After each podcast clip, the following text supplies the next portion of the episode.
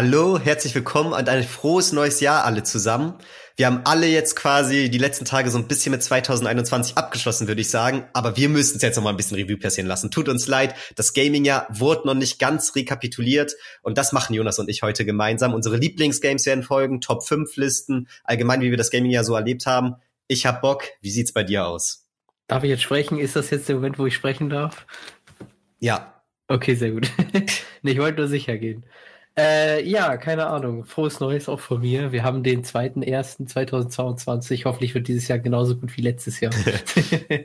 ja. ähm, mal gucken. Also, keine Ahnung. Wird jetzt eine interessante Folge, weil ich habe dieses Jahr nicht so viele Release-Spiele gespielt, also nicht so viele Spiele, die dieses Jahr rausgekommen sind. Aber wieso das so ist, werden wir wahrscheinlich auch noch dazu kommen, weil das war auch nicht so ein starkes Jahr, würde ich sagen, oder? Nee, absolut nicht, absolut nicht. Also für mich so jetzt im Nachhinein betrachtet wahrscheinlich eins der schwächsten Videospieljahre, an die ich mich so erinnere. Ist schwer jetzt irgendwie zu sagen, okay, wie war 2016, wie war 2015 so, kein Plan mehr.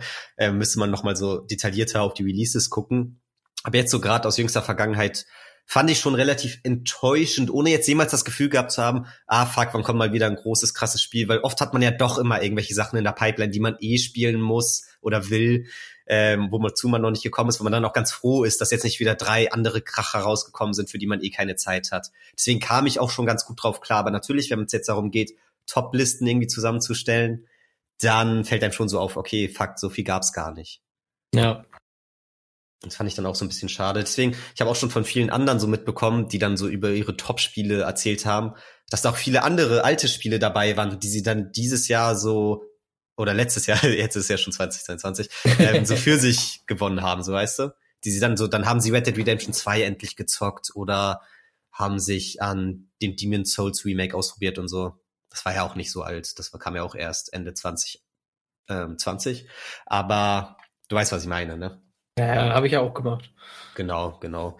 Werden wir auch noch zu kommen. Ganz interessant ja auch noch, dass es das erste richtige Jahr dann der Next Gen war, wo du dann ja auch immer merkst, okay, meistens sind die ersten Jahre ja relativ schwach, ist so mein Empfinden. Manchmal hast du so, vielleicht ja. so die ersten ein, zwei krassen Titel, um die Konsole so zu pushen und dann ist erstmal so ein bisschen Flaute. Also die Switch jetzt im Nachhinein, muss ich sagen, die hatte echt ein starkes erstes Jahr.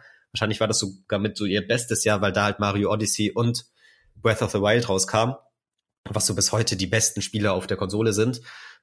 Deswegen würde ich die so ein bisschen außen vor lassen, aber auch bei der PS4 weiß ich noch, da, das, die hast du dir damals geholt und dann warst du nach einem halben Jahr schon ganz froh, wenn mal ein Remake von Last of Us, beziehungsweise ein Remaster von Last of Us rauskam, damit du mal wieder was zu zocken hast, so. Weil ja, so stimmt. die Perlen gab's noch nicht. Und jetzt war's wieder so. Wir hatten ja auch immer noch das Problem, dass die meisten gar nicht die Konsole haben. Ich glaube sogar, dass wir im Jahresrückblick letztes Jahr darüber gejoked haben, von wegen, ja, stell dir vor, dann hast du die Konsole nächstes Jahr immer noch nicht. Und ja, jetzt ist es halt wirklich passiert, ja. Also das ist halt schon hart. Gebe ich Sony die Schuld für. ja, ja, muss man tatsächlich auch irgendwo machen. Also ich finde mittlerweile so nach dem ganzen Zeitraum ist es schon ja nicht mehr wirklich so zu rechtfertigen mit sonst was für einer Situation. Das muss man halt auch irgendwo mit einberechnen. Und in dem Moment, wo die Konsole released wurde, ähm, wusste man ja auch schon so ein bisschen von der Situation. Ne? Deswegen hätte man das vielleicht ein bisschen transparenter gestalten müssen. Xbox hat dasselbe Problem, aber ist noch ein bisschen eher available als die PlayStation, so wie ich das jetzt mitbekommen habe. Also ein paar Kollegen von mir auf der Arbeit haben sich jetzt auch eine Xbox geholt, tatsächlich, oh. über so Special Deals. Ja, war ich dann auch nicht so der Fan von. Also ich bin ja dann auch immer so neutral und appreciate dann auch den Game Pass und so, wenn die mir davon erzählen und sag immer so, ja, natürlich, ich erkenne den Mehrwert, aber Leute, ihr werdet so viele geile Exclusives auf der PlayStation halt niemals spielen können. Und das habt ihr euch gerade verkackt mit dieser Anschaffung. Also das ist dann ja. schon so meine Haltung. Ja, ähm, wie siehst du das? Ich, keine Ahnung, also aktuell ist es halt total bescheuert zu sagen, öh, kauft dir bei der Playstation, alles andere scheiße, weil es gibt keine Playstation. Ja. Und auf allem anderen kannst du zocken, deswegen ist das halt total dumm. Aber ähm, ja, ist halt schade, wenn du dann bestimmte Sachen verpasst, vor allen Dingen halt sowas wie Spider-Man oder äh, wenn dann weiß nicht, Last of Us weitergeführt wird oder was auch immer jetzt da noch kommt. Das ist halt einfach schade, wenn du das verpasst oder nicht zocken kannst. Aber ganz ehrlich, es gibt halt so viele Spiele. Ähm, irgendwann musst du halt auch aufpassen, beziehungsweise musst halt dafür sorgen, dass du wirklich die Leute auf deine Konsole holst oder auf dein, ähm, ja, auf dein Endgerät. Weil mhm. es gibt halt einfach genug Alternativangebote. Naja, und ich glaube, es gibt viele, die Lust auf eine Playstation hatten, da echt lange gewartet haben und die jetzt auch so ein bisschen als Trotzreaktion, wenn die die Chance dazu haben, sich stattdessen eine Xbox holen. Ja, also so denken, scheiß drauf und jetzt auch nicht so krass into die Sony Exclusives sind, weil da musst du ja auch schon so ein bisschen ja, extremer ein Gamer sein, wenn du darauf Lust hast. Aber wenn du jetzt eher so der COD FIFA-Zocker bist und da aufs Next-Gen-Update wartest, dann würdest du vielleicht sogar von der PS4 jetzt auf eine Xbox Series X wechseln. Weil im Endeffekt ist dir das dann vielleicht egal. Eben, und dann reicht's ja, wenn du irgendwie noch zwei Freunde hast, die da mitmachen und sowas, dann ist halt schon dein kompletter Umkreis auf Xbox gewechselt. Dann hast du noch den Game Pass da, weißt du, entdeckst den, merkst halt, ah, der ist ja eigentlich mega geil. Zack, bist du komplett hooked bei Xbox. Ja, obwohl man da natürlich auch nicht vergessen darf, an sich ist die Xbox auch kaum irgendwo erhältlich. Nur ein bisschen öfter als die PlayStation im Vergleich oder ein bisschen einfacher zu ergattern. Deswegen bei beiden auf jeden Fall ein Problem. Aber auch Nintendo kein starkes Jahr gehabt. Also da hatte ich ja auch so ein bisschen am Anfang des Jahres so die paar Hate-Folgen, wo ich bisschen mehr in die Kritik mit Nintendo oder in die Kritik mit Nintendo gegangen bin, weil das alles nicht so rosig aussah für dieses Jahr, nicht viel angekündigt war. Ähm, ja, sich das alles so ein bisschen gezogen hat. Die Hoffnung auf eine neue Switch war, eine Switch Pro. Am Ende wurde es die OLED, hatte auch seine Gründe, hängt auch so ein bisschen mit dem, ja, mit der geringen Erhältlichkeit der PlayStation und Xbox zusammen. Diesen Chipmangel, also das, da werden die Gerüchte immer größer, dass das mit ein Grund war, warum wir jetzt noch keine Switch Pro, sondern erstmal nur die OLED ähm, ja quasi angekündigt und erschienen ist und mhm. dass die Pro noch immer so geplant ist und dann halt nächstes Jahr oder dieses Jahr noch kommen wird, wenn die das so ein bisschen ja besser vorbereiten konnten und da sicher sind, dass da auch genug erhältlich sein werden. Also das, ja. das sagen zumindest die Gerüchte. Aber dementsprechend allgemein schwaches Gaming ja, aber trotzdem gab es Games natürlich, die uns gefesselt haben und uns trotzdem überzeugt haben. Teilweise aus diesem Jahr, teilweise alte Games. Und würde ich sagen, fang du doch einfach mal mit einem Spiel an, ja, woran du so denken musst, wenn du an das Jahr zurückdenkst, an dein Gaming-Jahr, was du so gerne gespielt hast. Was ich dieses Jahr gern gespielt habe. Ja. Äh, ja, ist relativ schwierig. Wie gesagt, ich habe nicht so viele neue Sachen, die ich angefangen habe. Ähm, aber ich fange einfach mal an mit dem Spiel, was ich als letztes neu angefangen habe. Äh, weil ich das nämlich zu Weihnachten bekommen habe. Und zwar Jurassic World äh, Evolution 2. Äh, ist im Endeffekt, also ist halt der zweite Teil von Jurassic World Evolution, relativ logisch. Und ist im Endeffekt das gleiche wie sowas wie Zoo Tycoon oder so, nur mit Dinosauriern. Also man baut halt einen großen Park auf, ähm, ja, im Endeffekt so wie einen ganz normalen Zoo und kann dann da halt Dinos ausstellen, muss verschiedene Gehege bauen, muss sich natürlich auch an das Terrain anpassen, bla bla bla.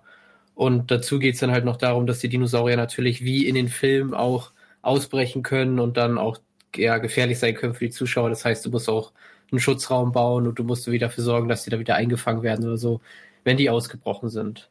Mhm. Ja, äh, ist relativ simpel. Ich habe noch nicht so super viel darin reingeguckt, aber ähm, schon einiges gespielt. Und ist definitiv ein sehr, sehr schönes Spiel, wo man halt viel Zeit reinstecken kann. Vor allen Dingen ist es halt so ein, ja, so ein Ding, was man dann noch so ein bisschen zocken kann, während man irgendwie Stream guckt oder äh, YouTube-Videos oder so. Ja. Ja, und es ist halt ein Spiel, was dieses Jahr rausgekommen ist. ähm, ist schwer, sowas zu finden. Heutzutage. Ja, genau, ist super schwer. Ähm, mhm. Nee, aber deswegen passt das hier ganz gut auch rein in die Liste. Oder überhaupt in den Podcast. In den Podcast an sich, ja. Genau. Und ich habe halt sehr lange, ich habe schon ähm, länger halt Videos vom ersten Teil geguckt auch und dann als der zweite rausgekommen ist auch davon und deswegen habe ich da schon länger auch Bock drauf gehabt. So war auch ein Spiel, wo ich halt Bock drauf hatte. Ähm, ja, und ich habe auch Bock drauf, jetzt halt weiter zu spielen und weiter reinzugucken. Also zum Beispiel sowas wie die Flugsaurier, so ein äh, Flugsaurier-Terrarium oder so eine Kuppel ist das irgendwie, die man baut. Habe ich noch gar nicht gebaut, also weiß ich noch gar nicht, wie das dann wirklich läuft. Ähm, ja, bin ich mal gespannt. Ja, cool, klingt auf jeden Fall interessant. Also, ich glaube, vom ersten Teil habe ich auch damals Video gesehen, Videos gesehen, als er rausgekommen ist. Mhm. Deswegen habe ich so ein bisschen im Kopf, wie das alles so aussieht und funktioniert und war auf jeden Fall immer interessant. Also ergibt ja auch Sinn, so Dinosaurier mit, also wenn du allgemein sowas so Tycoon-mäßiges mit Dinosauriern machen willst, das mit dem Jurassic Park oder World Franchise zu verbinden. Ja, Dementsprechend ja. an sich ganz gut. Hast du denn einen Lieblingsdinosaurier? Nee, okay. keine Ahnung. Dinosaurier sind interessant, äh, insgesamt ganz interessant, so keine Ahnung. Also ein Flugsaurier ist ja was, auch was ganz anderes als irgendwie so ein T-Rex oder wie so ein Saurier, der im Wasser unterwegs ist, keine Ahnung. Haben die denn noch? ja. Was denn? Haben nee, die ich finde alle Saurier cool.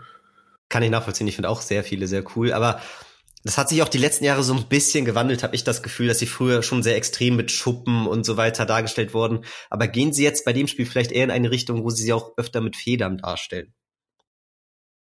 Weil das so, ja schon so ein Ding ich, ist. Ich, ich weiß, was du meinst, ich weiß, was du meinst. Nee, es sind schon eher noch so die Saurier, die man von Littlefoot kennt. Okay, okay, also eher so oldschool. Genau, also sehen auch so aus. Also natürlich, die Flugsaurier haben teilweise Federn, aber ich weiß, was du meinst, dass ja äh, aktuell immer mehr darüber diskutiert wird, dass möglicherweise die Saurier alle gar nicht so glatte, schuppige Haut haben wie Salamander, sondern möglicherweise mehr Federn und so, ne? Ja, ja, dann doch eher Richtung Buhn, Strauß mäßig genau. als jetzt ähm, Krokodil. Ja, genau. Das ja, auf jeden Fall interessant. Gibt aber noch viele Saurier, die ich entdecken kann. Und ich glaube, man kann auch so ein paar irgendwie ein bisschen mixen oder so. Da muss ich noch mal gucken, wie das, wie das genau läuft. Oh, wie gesagt, so, so viel habe ich noch nicht gezockt. Ja. Mhm. Wahrscheinlich killen die sich teilweise auch, wenn du die falsch zusammenmischt und so. Ja, das auf jeden Fall. Wenn du halt so einen T-Rex in Gehege packst mit irgendwie so kleinen ähm, Pflanzenfressern, dann kämpfen die auf jeden Fall und werden auch getötet und so. Das passiert safe. Ja, heftig. Also ja. sehr brutal auch. Total, mega brutal. FSK, FSK 18. Ja. Ähm, was auch ganz interessant ist, du hast auch die Sprecher, also die Synchronsprecher von ähm, dem Film, also von Chris Pratt und von der Rothaarigen, wo ich den Namen vergessen habe. Ja. Peyton irgendwas? Ich weiß gerade nicht mehr. Ja, keine Ahnung. Ähm, ja, okay, Chris Pratt ist natürlich heftig. Krasser Dude und so. Da müsste ja bald jetzt auch mal der dritte Teil rauskommen, ne? Also der zweite ist jetzt schon ein bisschen her. Hast du den damals gesehen? Also vom Film? Ich glaube, ich hatte den gesehen, aber ich fand den nicht so Premium. Ja, er war auch nicht so krass. Aber der hat auf jeden Fall ein Ende, was so vielversprechend ist für einen weiteren Teil, was da dann so passiert. Mhm. Ohne jetzt spoilern zu wollen. Können wir nach der Folge nochmal kurz reden. Aber ich das, also da habe ich das Gefühl, die haben dieses Franchise gestartet, haben so zwei Filme relativ nah aneinander gemacht und jetzt kam so fünf Jahre gar nichts mehr, habe ich so das Gefühl. Aber wahrscheinlich ist der zweite erst drei Jahre her. Keine Ahnung.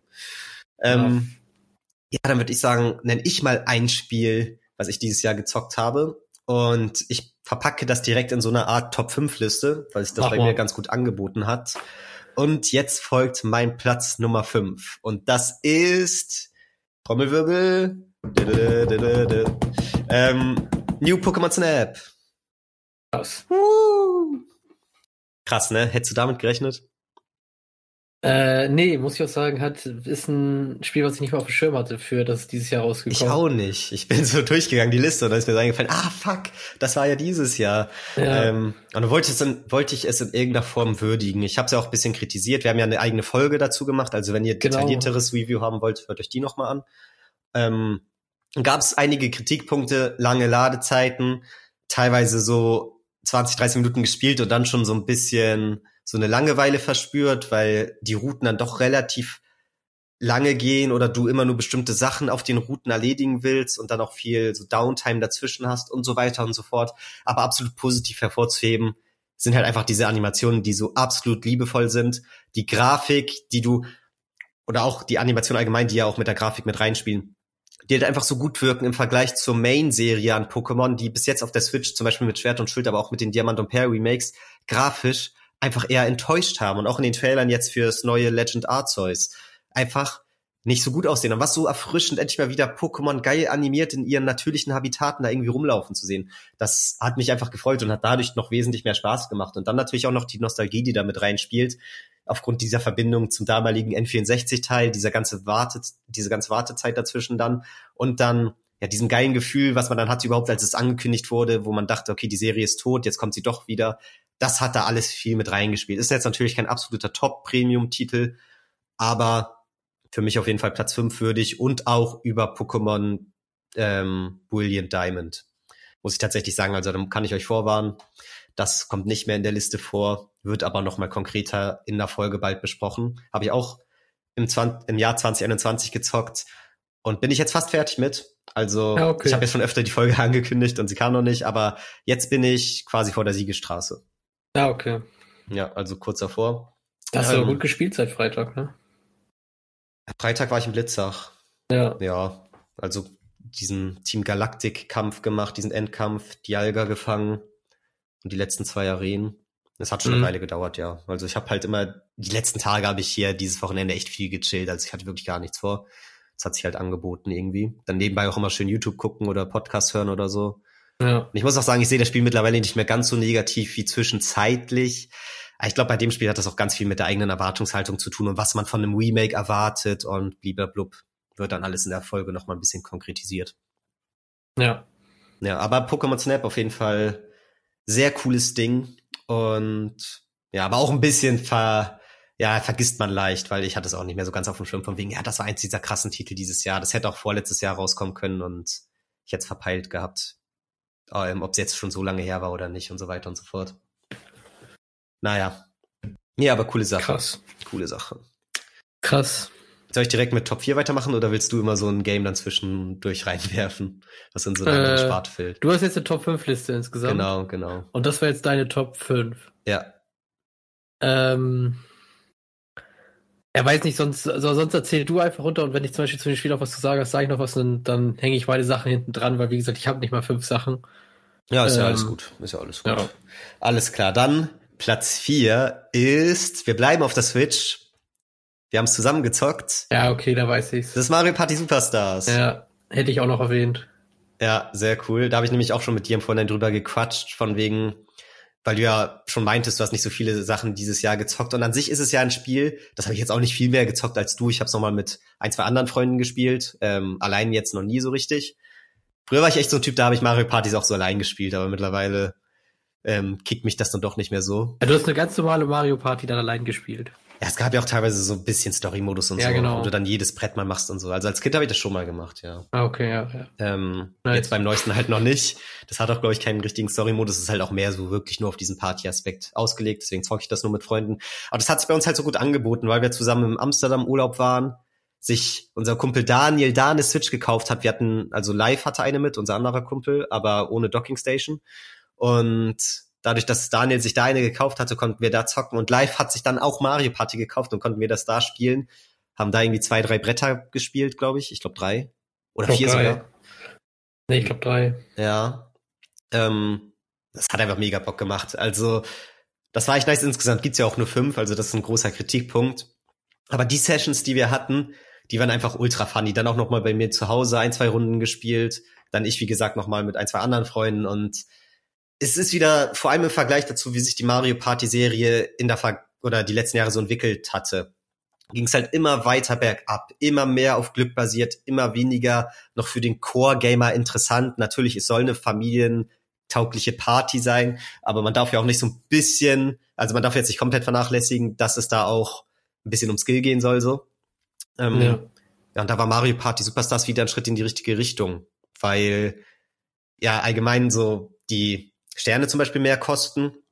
Ähm, die Minispiele absolut top sind, weil die quasi eine Zusammenstellung der besten Minispiele der oder aller Mario Partys im Vorhinein war.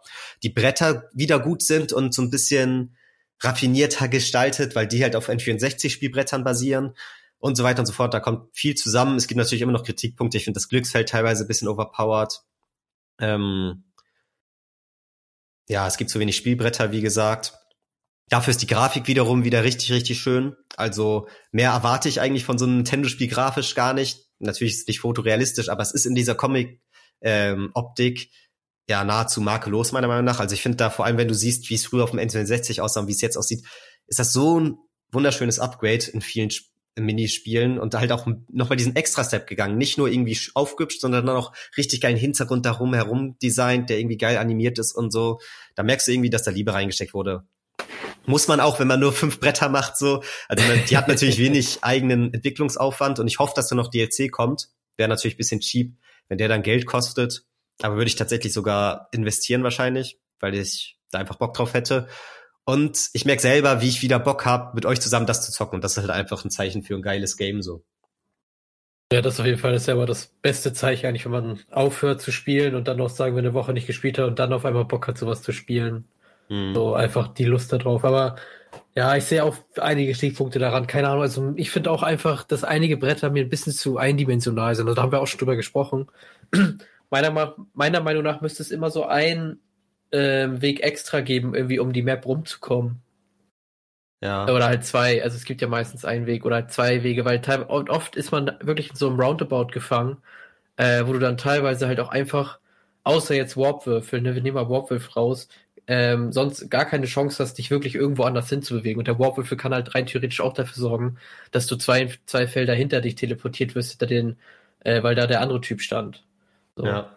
Ähm, und das ist manchmal, finde ich, in manchen Brettern ein bisschen blöd, dass du dann wirklich in so einem Roundabout gefangen bist und dann Ja, ist das manchmal ein bisschen lame, weil du drei Runden lang halt echt nicht viel machen kannst, außer einfach nur würfeln, um voranzukommen, weil dann zum Beispiel auch der nächste Händler irgendwie super weit weg ist und, oder du kein Geld hast oder was auch immer. Ähm, ja, und das macht es dann manchmal ein bisschen einseitig, vor allem wenn man bedenkt, dass ein Spiel manchmal nur 20 Runden hat, so. Ja, da ist zumindest das Gute, dass man das alles auch einstellen kann. Und manchmal habe ja. ich mich dann auch so gefragt, okay, kriegt das Spielbrett mehr Tiefe, wenn man jetzt 30 Runden spielen würde? Zum Beispiel das mit der Torte, dem Piranha-Pflanzen. Da ist wirklich das Ding bei 15 Runden, was aber so schon die Standardzeit ist, wo ein Spielbrett auch gut funktionieren muss. Das, ja, es irgendwie vielleicht drei Situationen insgesamt gibt, wo jemand vielleicht auf einer sternfressenden Piranha-Pflanze landen könnte. Und dazu kommt es dann nicht und dann denkt man irgendwie, okay, im Endeffekt sind wir die ganze Zeit nur im Kreis gerannt. Ähm, finde ich dann auch manchmal ein bisschen schwierig. Deswegen finde ich auch die letzten zwei Spielbretter mit Abstand am besten. Ähm, Horrorland und diese verrückten Wälder oder wie die heißen. Ja. Mit den Schildern. Also die finde ich irgendwie noch auf eine ganz coole Art und Weise verzwickt. Natürlich ist man da dann auch teilweise in so einem Mini-Loop innerhalb der verschiedenen Abzweigungen. Aber ja, die sind noch ein bisschen cooler. Dann ist irgendwie unten links in der Ecke ist ein Buhu, wo du Sterne und Münzen klauen kannst. Oben rechts ist einer. Der Stern wandert umher und ist nicht an einer festen Stelle. Deswegen ist ja, allgemein mehr Action so. Ja, genau. Nee, also der eine Wald war auch mein Lieblingsding. Ich glaube, das ist die vorletzte, das vorletzte Brett. Ja, genau, genau. Die werden ja auch anspruchsvoller so, aber dementsprechend ist schon frech, nur fünf Bretter reinzupacken. Also das allererste Brett, das ist halt wirklich einfach nur so zum Reinkommen, dass du diese Wumms ähm, zwischendrin, die dich geldmäßig aufhalten, das von Ring von links nach rechts wechselst und andersrum. Und dann ja, ist entweder ja. der Stern rechts oder links und wandert auch immer hin und her, wenn du auf den Aktionsfeldern landest. Dann halt noch die Torte, die auch einfach nur im Kreislauf ist. Die hat zwar eine coole Mechanik mit diesen Piranha-Pflanzen, aber ja, bei 15 Runden kommt die fast nicht zum Zuge so. Mhm. Ähm, ja, und das andere Brett habe ich vergessen. Diese Space Station. Ah ja. Ich glaube, die, die kann auch cool. was. Ja. ja, die kann auch was, aber müsste man. Also zum Beispiel die erste Map, die ist, glaube ich, perfekt für 15 Runden, kurzes Spiel, einfach ein Quickie. Und ab der Space Station musst du die eigentlich alle Minimum 20 bis 30 Runden spielen. Also Space Station und die beiden anderen Wälder. Der Gruselwald und der normale Wald. Ja. Ähm, da musst du, glaube ich, mehr Runden reinpacken, weil dann können die richtig gut werden. Also die Space Station haben wir, glaube ich, auch nur 15 Runden gespielt. Die ja. müssen wir vielleicht nochmal mit 20 oder 25 spielen. Das stimmt, das stimmt. Die hat dann auch coole Mechaniken oder interessante, wo dir richtig viele Minzen oder sonst was geklaut werden können, wenn du von diesem ja. einen Strahl da getroffen wirst, was genau. glaube ich bei uns auch nie passiert ist.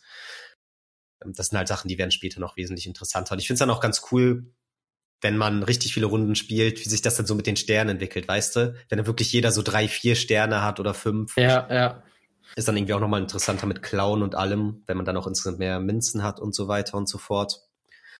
Ja, habe ich Lust, das nochmal so zu entdecken. Und es gab halt auch schon echt witzige Momente. Also allein bei Horrorland, wo ich das verkackt habe mit den King Buhu, wo ich dachte, ich könnte alle Sterne klauen hat es doch nicht ja. geklappt.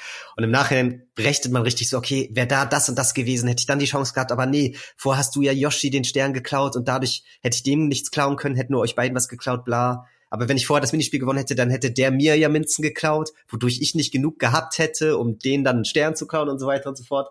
Das ja. ist schon eine coole Sache, so. Ist schon ein cooles ja. Game. Ist halt super vielschichtig. Ja, hatte ich auch mal überlegt, ob wir da eine eigene Folge zu machen. Na, ich glaube, jetzt haben wir quasi schon alles erwähnt, was man zum Spiel erwähnen kann. Deswegen ja. wäre das vielleicht auch ein bisschen zu. Man könnte noch mehr mit reinbringen, was jetzt in den letzten Mario Partys so scheiße lief und warum das jetzt dadurch hier wieder besser war. Ähm, Aber ich würde vorschlagen, für mehr Mario Party Content folgt einfach dem Game Over TikTok. ja. ja, da gab's zwei coole Mario Party TikToks. Ja, da kommen bestimmt auch noch mehr. Ich glaube auch, ich glaube auch. Da müssen wir einfach ab jetzt immer eine Kamera nebenbei laufen lassen oder so. Ja. Oder zumindest anschalten, wenn wir merken, da passiert gleich was Verrücktes. Da passiert was. Ja. Okay, und dann würde ich sagen, mit Platz Nummer drei gehen wir weg von der Switch Richtung oh. PlayStation. Und es ist ein Spiel, was ich auch so ungefähr zu der Halloween-Zeit durchgezockt habe. Bisschen früher, September, Oktober irgendwann, I don't know. Es ist Resident Evil Village. Ah, okay. Deswegen ja. Halloween. Ja. ja. Ist mir gerade eingefallen, okay, ihr wusstet ja noch gar nicht, in welche Richtung es geht. Ähm, ja, nee, aber haben wir auch eine eigene Folge zugemacht. Sehr cooles Game, sehr schönes Pacing, gutes Gameplay, schöne Abwechslung aus Horror, Rätseln und halt dem Gameplay, das mir einfach Spaß gemacht hat. So auf einem ähnlichen Level wie Resident Evil 7. Ich glaube, viele im Nachhinein betrachtet mögen 7 noch etwas mehr, weil es ein bisschen mehr gegroundet ist, weil es mit dieser Villa und der Familie noch bisschen mehr diesen Horror Resident Evil Flair hat. während Village vielleicht teilweise zu abgedreht ist und schon wieder zu Fantasy-mäßig, auch wenn Resident Evil immer schon diese Anleihen hatte. Aber ja, mir hat's irgendwie mega Bock gemacht. Ich hatte halt auch dieses Ding, dass ich bei meiner Family war, es da spielen musste oder konnte. Zu Hause hätte ich nicht die Chance gehabt, weil es auf der Playstation von meinem Vater digital geladen war. Ähm, und dadurch hast du eher das, so das Ding, okay, du bleibst drin, du spielst es in einer Woche durch und bist dazu dadurch auch eher in einer Zone. Das Game ist ja auch nicht so lang und irgendwie hat das echt geholfen, dass ich da dann komplett drin war, es einfach Bock gemacht hat, ich teilweise wieder diese richtig langen ähm, Spiele-Sessions hatte, die ich dieses Jahr echt selten hatte, bei wenig Games, wo ich wirklich mal ein paar mhm. Stunden am Stück spiele, vor allem bei Singleplayer ist das eher selten. Ja, und dann hat es insgesamt einfach mega Lust gemacht. Ich weiß im Nachhinein nicht mehr, ob ich Village oder Sieben besser finde, weil ich beide auf ihre eigene Art und Weise echt mag und weil jetzt Village mehr in meiner jüngsten Erinnerung ist, finde ich das vielleicht sogar noch einen Ticken besser, weil ich mich da echt teilweise in so einen geilen Modus gezockt habe, wo du dann irgendwie Lust hattest, okay, ja, jetzt habe ich da das Item, jetzt kann ich da noch mal erkunden, jetzt habe ich da wieder Gegner-Encounter, aber macht auch irgendwie Bock, die abzuballern, weil ich auch irgendwie nice vorher meine Waffe geupgradet habe. Man hat immer so in einem guten Rhythmus Erfolgserlebnisse. Aber könnt ihr auch meine, beziehungsweise unsere Folge ähm, dazu nochmal anhören, wenn ihr so einen ganz genauen Talk wird. Wir müssen das ja jetzt hier nicht alles nochmal wiederholen, aber echt, echt ein gutes Game, was du auf jeden Fall auch nochmal zocken musst. Ja, also ich habe auch, ich habe auch mega Lust. Ähm, ich, Resident Evil 7 habe ich auch dieses Jahr gespielt. Ähm, ist halt einfach mega krass und ich kann mir auch schon gut vorstellen, was du meinst, wird es ein bisschen gegroundet und so, weil ich habe mir ein paar Videos zu Resident Evil 8 angeguckt. Ähm, und ich kann mir das schon gut vorstellen, dass 7 war halt einfach sehr gut und es war halt wirklich wieder dieses Resident Evil, also es geht wirklich nur um ein großes Gebäude, ähm, wo halt irgendwelche freaky Typen abgammeln, wo es dann halt am Ende ein bisschen abgedreht wurde, so ein bisschen wie so ein Quentin Tarantino Film oder so, der dann am Ende manchmal so ein bisschen durchdreht. Ähm, aber was ich halt aktuell noch spiele, ist ähm, Alien Isolation. Nice. Äh, ja. Das ist halt ein super, super altes Spiel. Das ist, ich habe das mal nachgeguckt, das ist von 2014. Ähm, mhm. Und das ist im Endeffekt, ganz im Endeffekt, äh, hat es sehr, sehr viele Sachen von Resident Evil, weil du kannst, also das Alien ähm, ist halt der Hauptgegner und das ist halt ein Horrorspiel und das ist wirklich auch ein Horrorschleichspiel, weil das Alien selber kannst du gar nicht besiegen und maximal kannst du es dazu bringen, dass es wegläuft kurz. Mhm. Ähm, oder halt mit einer Blendgranate, dass es dann äh, geblendet ist oder so. Aber du bist halt, du fühlst dich die ganze Zeit super verwundbar und äh, hast die ganze Zeit Schiss, irgendwo erwischt zu werden und sowas. Ähm, von diesem Alien und dazu sind dann noch irgendwelche Roboter da unterwegs und andere Menschen und so. Und das macht's halt auch einfach super schwierig, weil wenn du dann nämlich äh, anfängst mit den Robotern zum Beispiel zu kämpfen, du schießt auf die oder du schlägst die oder was auch immer, das macht halt Lärm und dann kommt das Alien wieder an und dann bist du auch wieder halt hart am Arsch. Mhm. Ähm, und das ist halt eine Sache, die, finde ich, das Spiel so mega gut macht und so ein bisschen so ähnliches wie bei Resident Evil, dass du halt teilweise da wirklich so unbesiegbare Gegner hast, vor denen du dann halt in super ähm, großen Abschnitten halt die ganze Zeit fliehen musst. Also es ist nicht so, dass du irgendwie so eine kurze ja, Quicktime-Event-Session hast, wo du dann für irgendwann fliehen musst, sondern du musst dann halt da durch, durch die Raumstation laufen oder bei Resident Evil durchs Haus und dann Sachen suchen und was auch immer und im Endeffekt kannst du die ganze Zeit erwischt werden. Mhm. Ähm, ja, was bei Alien Isolation noch ein bisschen krasser ist, ist halt, dass du das, also das Alien hat keine richtige, hat keinen Path, wo, wo es lang geht, sondern das ist komplett random, wo er hin und her geht. Und der ist auch in den Lüftungsschächten unterwegs. Das heißt, es gibt einige Lüftungsschächte, die sind so auf, die sind auch relativ gut zu sehen. Aber das kann sein, wenn du da drunter herläufst, dass das Alien dich halt einfach hochzieht und dich dann da tötet und sowas. Äh, da siehst du aber auch dann, tropft da auch vorher so seinen Speichel runter und sowas. Ja, okay, äh, krass. Äh, ja, ist alles sehr wie in den Film. Und du hörst ihn halt auch die ganze Zeit immer in den äh, Lüftungsschächten umherlaufen und so. Und das macht dich halt auch die ganze Zeit so ein bisschen nervös. Selbst mhm. äh, in so Areas oder Momenten, wo der wirklich eigentlich gar nicht kommen kann oder so gut wie gar nicht kommt, außer du lässt da jetzt irgendwas in die Luft jagen oder sowas. Ähm, Gibt halt überall Versteckmöglichkeiten und sowas. Und du hörst ihn halt die ganze Zeit in der Wand. Und dadurch hast du eigentlich wirklich nie so einen Moment, wo du komplett abschaltest in dem Spiel. Und das muss ich sagen, das ist schon ziemlich, ziemlich cool.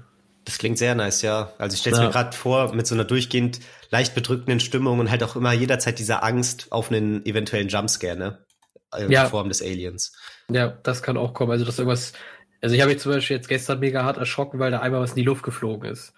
Mhm. So, da, du gehst wirklich durch eine, durch eine Tür, hast ja gar nicht damit gerechnet, so hörst die ganze Zeit auf das Alien, ob das noch in die Lüftungsschächten ist oder ob es rausgekommen ist, weil das kannst du hören und auf einmal geht da irgendwas in die Luft und ich bin hab mich so verjagt. Oder dann stehen da irgendwelche Roboter, also so Synths heißen die halt, dann stehen die auf einmal hinter dir, das ist auch super, super abgefuckt. Mhm. Ja, ich finde es halt auch mega wichtig bei Horrorspielen, dass die viel über, viel über die Soundkulisse kommen, ne? Wenn das dann da viel mit reinspielt, dass man das Alien halt auch viel hört und dementsprechend darauf achten muss, wo man hingeht und so, finde ich das auf jeden Fall schon mal geil. Ja. Und gerade diese Resident Evil Verbindung, die du angesprochen hast, da musste ich auch direkt ans Remake von Resident Evil 2 denken, mit Mr. X, der ja auch zwischenzeitlich ein Gegnertyp ist, der nicht besiegt werden kann, aber immer mal wieder auftaucht und dich dann verfolgt, aber auch innerhalb dieser großen Map quasi, ohne jetzt einen bestimmten Pfad immer abzulaufen. Ähm, ja, und dann auch immer so eine durchgehende Gefahr ist, die ja dich halt so ein bisschen stresst, aber auch Angst macht und auch so dich unter Druck setzt und zu diesem Horror beiträgt, weißt du? Mhm. Ähm, nee, ich glaube, das ist halt immer eine ganz geile Art und Weise, Horror zu übermitteln, so welche Gameplay-Elemente einzuführen. Ja. Deswegen klingt es doch nice. Dann hatten wir beide ein bisschen Horror dieses Jahr. Auf jeden Fall. Ja, und ich werde auf jeden Fall auch noch äh, Resident Evil 8 spielen. Also diesen Urlaub war so ein bisschen die Entscheidung, entweder hole ich mir noch Resident Evil oder spiele erstmal Alien. Aber ich habe halt Alien schon und deswegen erstmal das spielen. Ja, verstehe ich auch. Resident Evil ist auch so ein Teil, da weißt du nicht, in drei Monaten hat das vielleicht ein krasses Sale-Angebot oder so.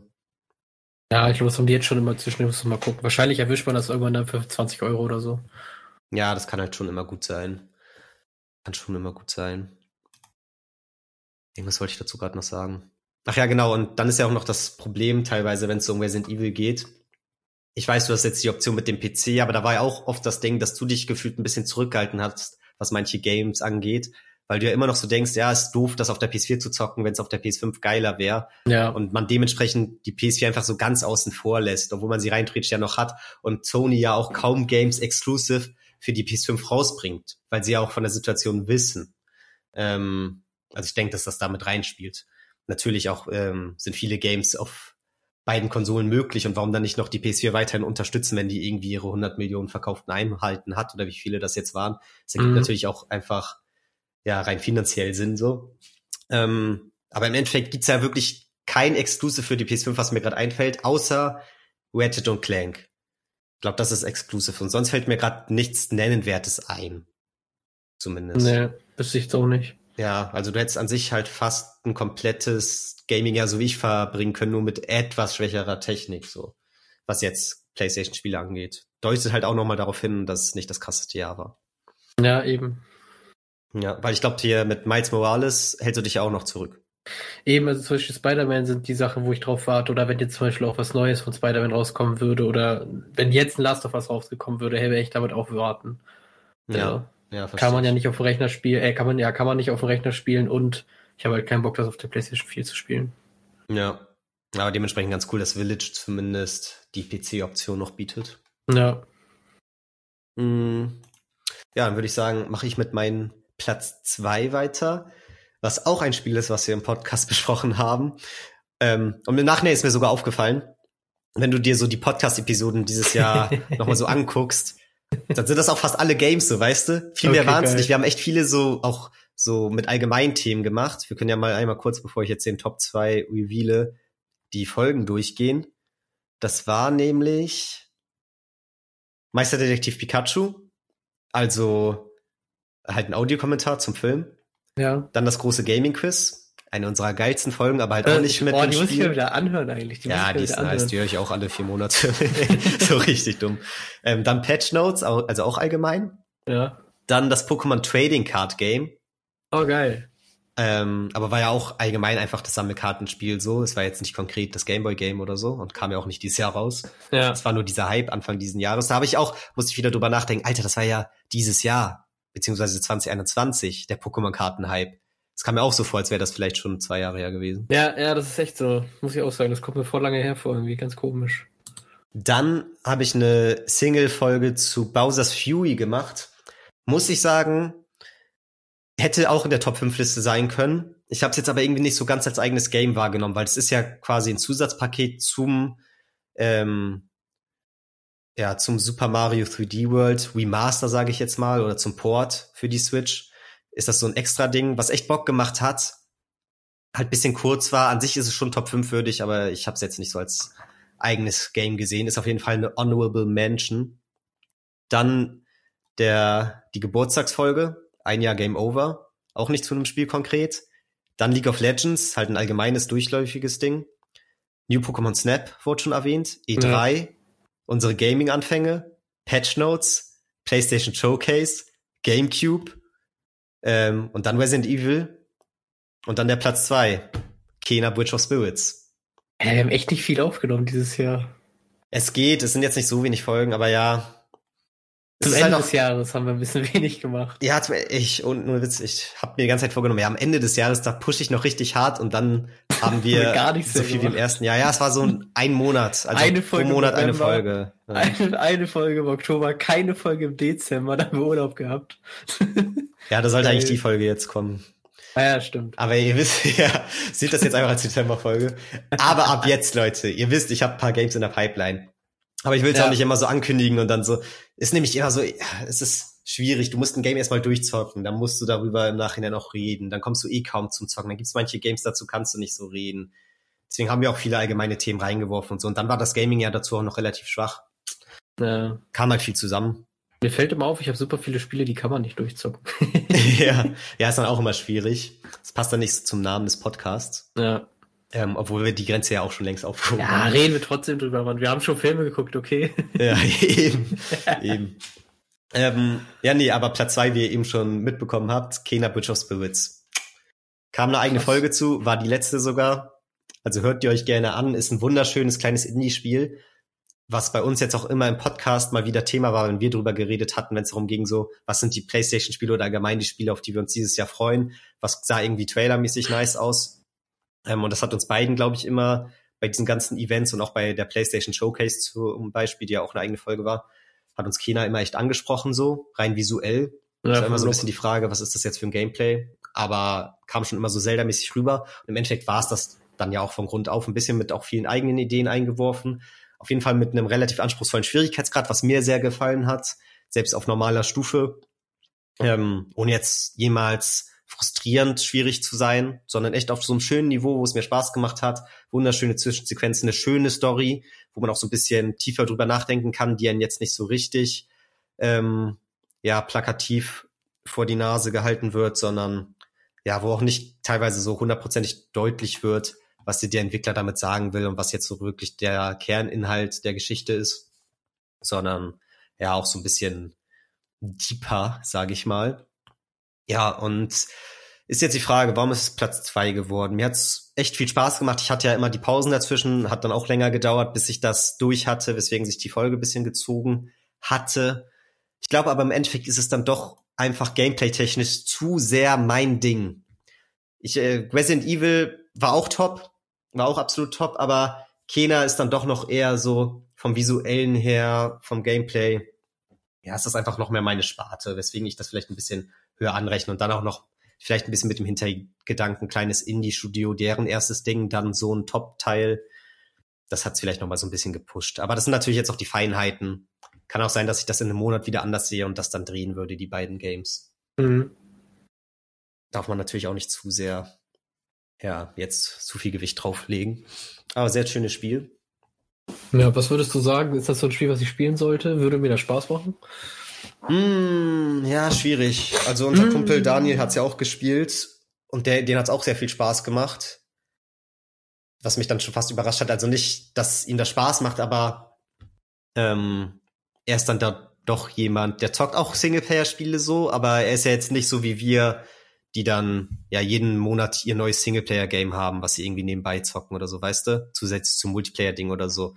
Also er war dann ja doch ein bisschen eingeschränkter von wegen, okay, Fortnite, Rocket League und COD und dann vielleicht hin und wieder mal seltenerweise ein Singleplayer-Ding und dann auch meistens eher so in die Shooter-Richtung. Deswegen hätte ich jetzt nicht gedacht, dass das sein Ding ist und dass ihm das auch so gefallen hat. Das wird mir halt das Gefühl geben, dass es dir auch Spaß macht. Aber es ist jetzt auf jeden Fall kein Must-Play für dich oder so. Es okay. ist ein Ding, wenn es das für 10 Euro gibt oder ein PS Plus oder so irgendwann mal, dann auf jeden Fall zocken. Dann macht dir das, glaube ich, auch Spaß und du zockst es auch durch. Aber ich weiß jetzt nicht, ob das ein Top-3-Kandidat für dich gewesen wäre dieses Jahr. Mhm. Ist dann schwer einzuschätzen. So, du zockst ja auch selten Games in die Richtung, habe ich das Gefühl. Ja, ja, stimmt schon. Ja. Und dann ist jetzt ganz interessant, was Platz 1 ist.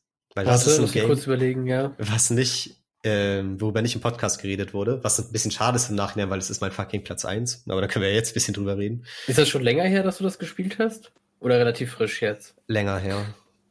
Ah, War so nicht. im April, Mai. Keine Ahnung. Es ist It Takes Two. Ach, ah, da haben wir sogar vorhin noch drüber gesprochen. Ja. Alter Schwede, das ist wirklich dein Nummer eins. Ja, Mann, das war ultra geil. Da habe ich aus anderen noch gehört, dass das irgendwie so voll under underwhelmed war. Also, dass es halt Was? so ganz geil war, dass man auch mit Leuten zusammenzuspielen, so, dass es halt ganz cool war, aber es war halt jetzt nicht so, ja, wow, okay. Ja, das verstehe ich tatsächlich gar nicht so. Also ich habe auch von Peter von Pete Smith die Top- und Flop-5-Listen gesehen und hat da ein paar Spiele zwischenzeitlich erwähnt und da war auch Takes Two dabei bei den Erwähnungen, wo er meinte, ja, war schon ganz cool, aber hat ihn jetzt auch nicht richtig gekickt. Ähm, ich habe aber auch mit vielen anderen geredet, die wirklich meinten, deren absolutes Top-Game.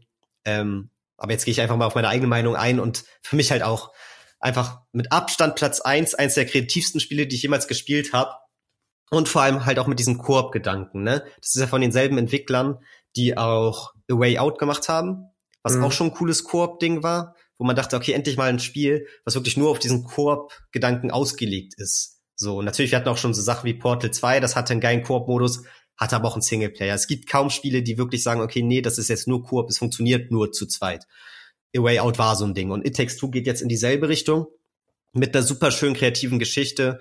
Ähm, zwei Eltern, die gerade so in diesem Trennungstaumel sind. Also die Trennung ist eigentlich schon so gut wie safe. Die Tochter bekommt das so ein bisschen mit.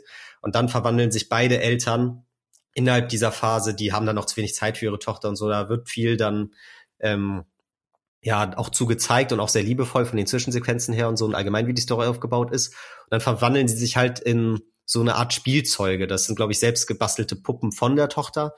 Ähm, und zu denen verwandeln die sich dann halt und müssen so gewisse Quests und Aufgaben erfüllen. Erstens sind die dadurch halt mega klein. Das heißt, teilweise sind die irgendwie in so ein Bienennest unterwegs irgendwie im Garten, wo dann halt alles mega riesig ist für die, im Vorratsschuppen, im Haus allgemein, im ähm, Kinderzimmer von der Tochter, aber auch in ganz anderen Welten teilweise von Spielzeugen von der Tochter, wo sie dann quasi in diese Welten rein teleportiert werden und so weiter und so fort. Das Gameplay ändert sich alle 20, 30 Minuten gefühlt. Jede Welt hat an sich ein eigenes grundlegendes Gameplay-Element. Natürlich bleibt es an sich Third Person Jump in One so grundlegend, aber zum Beispiel in der Bienenwelt da, im Bienennest oder Wespennest oder was das nochmal war, da beim Baum, da haben halt beide jeweils eine unterschiedliche Waffe. Eine Person spielt diese so eine Harzwaffe, womit du so Harz ähm, abfeuerst, das dann halt überall so dran klebt. Und die andere Person spielt eine Waffe, mit der du das Harz abschießt, wodurch es explodiert. Und dann hat, hat das halt auch so eine Rätselkomponente, dass du das halt auf eine bestimmte Art und Weise machen musst, damit du halt weiterkommst, damit du Gegner besiegst und so weiter und so fort was mega cool und kreativ ist. Und das ist dann halt nur innerhalb dieses Levels. Und im nächsten Level passieren wieder ganz andere Sachen. Oder auch im ersten Level da in dieser Vorratskammer oder im Schuppen da ähm, von den Eltern. Da halt eine Person kann Nägel werfen an bestimmte Spots und die andere Person kann sich an den Nägeln langschwenken. Und das hat dann auch wieder so Rätsel, aber auch Gameplay, coole Komponenten. Und auch abseits davon, es passieren noch so viele Sachen. Es gibt Kampfpassagen, Passagen aller Street Fighter. Es gibt's alle 20, 30 Minuten komplett neue, andere Ortschaften. Dazu halt noch diese liebevolle Story. Und dann würde man jetzt denken, weil das Spiel Koop ist und so viel Abwechslung dabei vorhanden ist, dann geht das Spiel nur so 5, 6 Stunden. Aber mhm. nee, das geht echt 10 bis 15 Stunden. Und das mit diesem Pacing, dieser Abwechslung und dann auch noch als Koop-Game. Das heißt, du ähm, spielst das zusammen mit einer Person ähm, und verbindest da dann auch irgendwie was zusammen. Also irgendwie, das Spiel ist ja auch quasi so eine Paartherapie, weil du spielst dann diese beiden Elternteile, die, obwohl sie gerade in diesem Beziehungsstress sind, dadurch auch wieder ansatzweise so ein bisschen zu sich finden. Und teilweise ist so richtig schön im Gameplay dann auch verbaut und allgemein in der Story, ja, was halt für so eine Beziehung wichtig ist und ja, inwiefern man auch Kompromisse eingehen muss und so. Und das Spiel hat so viel, was sowas angeht, so kreativ, so witzig. Also für mich wirklich mit Abstand Nummer eins und ich hätte auch Lust nochmal zu spielen. Dann war aber das Ding, okay, ich habe schon mit einer Freundin zusammen gespielt, sonst hätte ich es auch mit dir nochmal gespielt, dann dachte ich es aber vielleicht auch schade, wenn ich schon kenne und du nicht. Deswegen würde ich auf jeden Fall sagen, schnapp dir Daniel oder sonst wen und spiel das auch nochmal, weil für mich echt, muss man gespielt haben. Also für mich, glaube ich, somit das geilste Koop-Spiel, was es gibt. Krass. Das war's jetzt mit meinem Monolog. ja, krass. Also hat er schon wirklich was bei dir ausgelöst. Ich dachte immer, das wäre so ein bisschen So ähnlich wie diese Tech-Demo für die PlayStation 5, die alle mal so abgefeiert haben, die mir ein bisschen auf den Sack gegangen ist. Mit dem Roboter? Ja. Nee, das äh, ist schon. Weil da auch, geiler. also du auch ein bisschen, aber auch viele andere, da sind voll so abgegangen, so, boah, das ist fast das Beste, was ich dieses Jahr gespielt habe, bla bla bla. Das war ja letztes Jahr, wo ich mal gesagt so, come on, das ist eine Tech-Demo, Mann. Dass da zwei coole Sachen mit drin sind und dass du ein bisschen überrascht bist, ist klar. So. Und ja. Tiefe war da halt auch nicht drin. Ähm, aber ja, interessant, keine Ahnung. It takes two. Ja, vielleicht muss ich das doch nochmal spielen. Ja, also ich kann es nur empfehlen. Dann hat's dazu auch nochmal immer so kleine Minigames da, die aber optional sind. Die kannst du dann immer so finden. Und dann spielst du da halt teilweise auch Schach gegeneinander oder so. Dann ist da halt einfach irgendwo auf dem Dachboden ist da so ein Schachbrett und dann kannst du Schach gegeneinander spielen. Finde ich halt einfach witzig. Und auch so andere Minigames, so Hau den Lukas oder so, Schlittschuhlaufen gegeneinander. Und das sind halt einfach so die Minigames, die da so zwischenzeitlich drin vorkommen. Natürlich denken wir jetzt, okay, das ist ganz nett, aber holt mich jetzt nicht irgendwie hinter der Couch hervor. Aber so im Insgesamten trägt das einfach noch mal viel mehr zu diesem geilen Pacing bei. Und dazu hat es halt auch, wie gesagt, so was Verbindendes mit der Person, mit der du das zusammen spielst. Und es ist irgendwie einfach so ein geiles gemeinsames Erlebnis und nicht nur ein Singleplayer-Game, was für dich durchzockst und alleine dann so verarbeitest, sondern es ist halt immer mit diesem Koop-Gedanken, ne? Und mhm. ich mag das echt gerne. Ich mag das echt gerne. Richtig schön, schade, dass es dazu keine eigene Folge gab. Ja, hättest du mit, mit äh, der unbekannten Person machen müssen. ja. ja. ich weiß ja nicht, ob Ich erwähne jetzt hier keine Namen, die das ja, nicht wollen oder nicht. so. Aber ähm, es war Daniel. es war Daniel. ja, safe. Aber da ist auch noch ganz interessant, weil da wollte ich dann auch noch mal drauf eingehen, wenn wir das Jahr Revue passieren. Die Game Awards. Hatte ich auch mal überlegt, ob wir da eine eigene Folge zu machen oder das hier jetzt so mit rein integrieren. Aber da kann man jetzt auch mal über die Gewinner reden, was dann vielleicht so ein bisschen oh, außerhalb unseres, ähm, ja. Unseres Kosmos passiert ist. Und tatsächlich ist da Spiel des Jahres auch It Takes Two geworden. Lame. ja, jetzt ist lame, weil ich es gesagt habe, aber an sich ist es schon krass, weil überleg mal, das ist, ähm, das wird ja von EA supported so, aber an sich ist es ja so ein unterstufiges Indie-Studio, was von EA, glaube ich, aufgekauft wurde. Mhm. Irgendwie so funktioniert das, ich weiß gerade nicht mehr, wie die heißen. Gucken wir nochmal die Game Awards Winner an. Das hat mich auf jeden Fall mega gefreut. Merkt man auch so ein bisschen, dass die Konkurrenz gefehlt hat vielleicht. Aber ich finde es cool, dass so was Kreatives, Schönes da auch mit ausgezeichnet wurde. So ein bisschen als Vergleich. Die Konkurrenz war Metroid Dread, also die jetzt auch nominiert waren für Spiel des Jahres. Metroid Dread, ein Spiel, was ich auch noch spielen will, auf jeden Fall. Deswegen nicht in meiner Liste vorhanden, kam ich leider noch nicht zu und besitze ich noch nicht. Psychonauts 2, ein Spiel, was sehr kreativ sein soll, auch so Jump'n'Run, könnte eigentlich mein Ding sein. Ist aber, glaube ich, Xbox exklusiv, weiß ich gerade gar nicht. Nee, PS4. PS4 auch. gibt es auch, okay, cool. Und ähm, PC. Ratchet und Clank Rift Apart habe ich gestern jetzt angefangen. Also wird vielleicht für dieses Jahr dann, beziehungsweise nächstes Jahr, was jetzt die nächsten Monate, wird das nochmal eine Rolle spielen bei mir. Resident Evil Village war bei mir ja auch oben dabei und Deathloop. Auch ein Spiel, wo man viele lobende Worte von ge gehört hat, aber ja. wo ich jetzt nichts genaueres zu sagen kann. Ja, auch nicht. Soll er überraschend gut gewesen sein. Ja, das stimmt, das stimmt. Obwohl ich auch so Videos gesehen habe, die sich dann so ein bisschen drüber lustig gemacht haben ähm, wo es dann irgendwie so eine richtig krasse Gegnerin gibt, die auch immer wieder auftaucht. Ja, und in genau. dem Spiel hast du halt so eine Trittfunktion, wie bei den meisten Ego-Shootern, wo dann irgendwie rechter Stick ähm, treten oder schlagen ist oder so. Und das ist halt treten. Und du kannst sie dann halt einfach treten und dann fällt sie auf den Boden und wackelt so komisch hin und her in der Engine und das ist dann halt voll so die Geheimwaffe, um die auszuschalten, damit sie dich nicht nervt, weißt du? Und erst ja, wenn du richtig, wie die, das sind die Entwickler vorgestellt haben. Hast du das Video aber auch gesehen? Jetzt weiß ich Bescheid. Nee, das Video habe ich nicht gesehen, aber jetzt weiß ich Bescheid, wenn ich es mal spielt. so, einfach kicken. ja. ja. Das hat mich direkt so ein bisschen. Ich glaube, die Person, die das Video hochgeladen hat, die hat jetzt auch eine Szene so richtig krass hervorgehoben und das ganz coole Gameplay drumherum halt vernachlässigt. Aber das Video hat mir schon so einen negativen Eindruck gemacht, insgesamt, muss ich sagen. Weil ich dann schon so dachte, okay, der lobt das so krass und dann gibt's ja diesen einen krassen Gegnertypen und dann reicht das, die Person zu kicken. Ähm, und das ist ja nicht gewollt von den Entwicklern. Das ist irgendwie so, ich glaube, das, das haben die halt nicht Bug, bedacht. Ne? Ja. Naja, egal. Bestes Multiplayer-Spiel tatsächlich auch It Takes Two geworden. Da kenne ich die Konkurrenz aber auch nicht so sehr. COD. Ist nicht dabei. New ja. World, Monster Hunter Rise, Knockout City, Back for Blood und Valheim. Oh, interessant. Beste Story tatsächlich Guardians of the Galaxy. Mhm. Finde ich cool. Finde ich cool kann ich natürlich nicht beurteilen, aber wir bekommen das ja mal so ein bisschen von Daniel mit, der das zockt und der scheint auch begeistert zu sein. Hätte ich jetzt gar nicht gedacht tatsächlich, dass es doch so story-fokussiert ist. Abseits vom Gameplay. Finde ich cool, wie gesagt. Ja, und dann noch so ein paar andere Sachen, wo ich jetzt nicht so viel zu sagen kann. Wie gesagt, ist jetzt nichts mega kantes, aufregendes dabei, was wir jetzt noch nicht erwähnt hatten. Bestes Indie-Spiel ist noch Kena, hat mich auch gefreut, mhm. dass damit so ein bisschen ausgezeichnet wurde. Da sieht man dann auch, dass ähm, Dingens It Takes Two schon gar nicht mehr als Indie-Spiel durchgeht. Ist dann doch schon zu groß, das Studio mittlerweile. Ja, und Rest kenne ich nicht. So Life is Strange ist noch so ein Ding, Two Colors. Das will ich eigentlich noch zocken. Das war auch für ähm, ist the Story nominiert und bei Games for Impact hat's sogar gewonnen. Da habe ich gehört, das soll das beste Life is Strange seit dem ersten Teil sein. Und okay, da habe ich auf jeden Fall auch Interesse dran. Ähm, ich habe ja bis jetzt eigentlich alle Teile gezockt. Aber das kam dann, glaube ich, irgendwie mit zum Vollpreis raus, 50, 60 Euro. Vielleicht auch 40, aber ich glaube tatsächlich 50, 60, was dann doch sehr viel fand, weil früher diese Life is Strange Teile, die haben irgendwie fünf bis zehn pro Episode gekostet und dann gab's fünf Episoden. Im Endeffekt, also ich glaube, es waren fünf Euro nur. Irgendwie damals kam es mir günstiger vor, auf jeden Fall. Jetzt fand ich es relativ teuer dafür, dass sie dann doch meistens relativ kurz sind, aber wird sich dann geholt, wenn es im Angebot ist. Ja. Viel mehr kam dieses Jahr dann auch nicht mehr raus, muss man tatsächlich sagen. Natürlich noch die Xbox-Sachen. Xbox hat jetzt Ende des Jahres noch mit Halo und Forza Horizon. Forza. Ähm, Forza, ja, ich weiß, jeder spricht das in, ich, ich weiß gar nicht, ist das so ein Gag, dass man es Forza ausspricht nee, oder wird es wirklich Forza ausgesprochen? Ja. Das ist italienisch, weil die sagen For Forza. Okay, okay. Ja, ich bleib trotzdem bei Forza, weil ich finde, das klingt besser, irgendwie. Ähm, Aha.